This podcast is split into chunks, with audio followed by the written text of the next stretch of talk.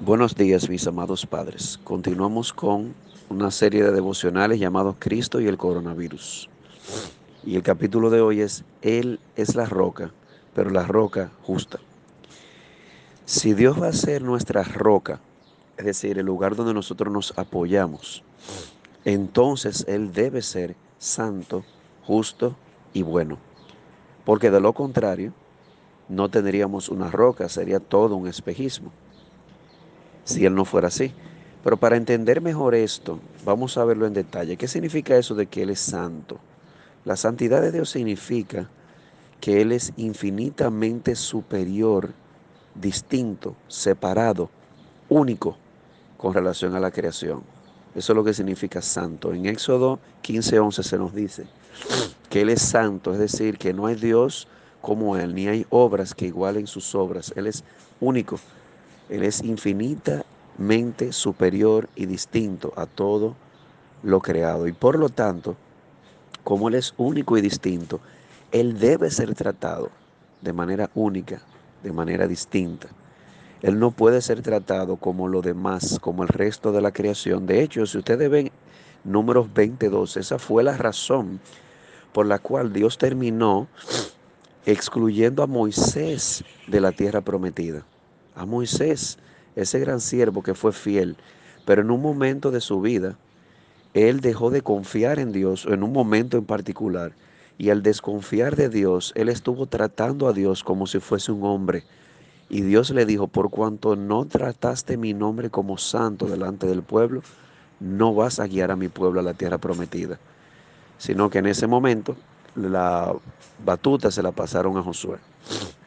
Ahora bien, volviendo al punto, eso de que Dios es santo, único, trascendente, infinito, eso no significa que Él es una mente solitaria. No, no. La Biblia enseña que Dios es trino, Padre, Hijo, Espíritu Santo, y entre ellos existe una relación que se caracteriza por el amor mutuo y por un amor infinito. Nada más hay que ver los pasajes de Juan en los que Jesús habla del tipo de relación que existe entre ellos. Juan 17, 3, Jesús le dice al Padre, glorifícame tú con aquella gloria que yo tuve contigo antes que el mundo fuese. Es decir, que Dios, a pesar de ser santo, es, decir, infinitamente superior, distinto, separado, único, no le hace un ser solitario o carente de amor, todo lo contrario. Él siempre estuvo ahí relacionándose con el Hijo, con el Espíritu Santo, en una danza de amor entre ellos tres y nos creó para ser partícipes de esa danza. El punto es que Él es también un ser relacional y amoroso, además de ser santo. Pero dijimos que para ser Dios nuestra roca, además de santo, tiene que ser justo. ¿Qué es la justicia de Dios? La justicia de Dios significa que Él está comprometido a actuar conforme a su santidad y a su grandeza. Dios es luz y en él no hay tiniebla alguna, dice primera de Juan 1.5. La justicia significa que Él siempre va a actuar de acuerdo o conforme a su santidad, conforme a su grandeza. Y es por eso que la santidad de Dios no es solo un asunto de superioridad, es también un, un asunto de moralidad o justicia. Y por otro lado dijimos, si Dios va a ser nuestra roca, no solamente tiene que ser santo y justo, sino también bueno. La bondad de Dios significa o se refiere a su disposición de ser generoso y de hacernos el bien. Así que aquí están.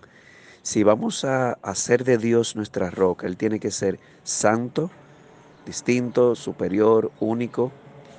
Tiene que ser justo, actuar conforme a su santidad y a su carácter, y bueno, una disposición de hacernos bien.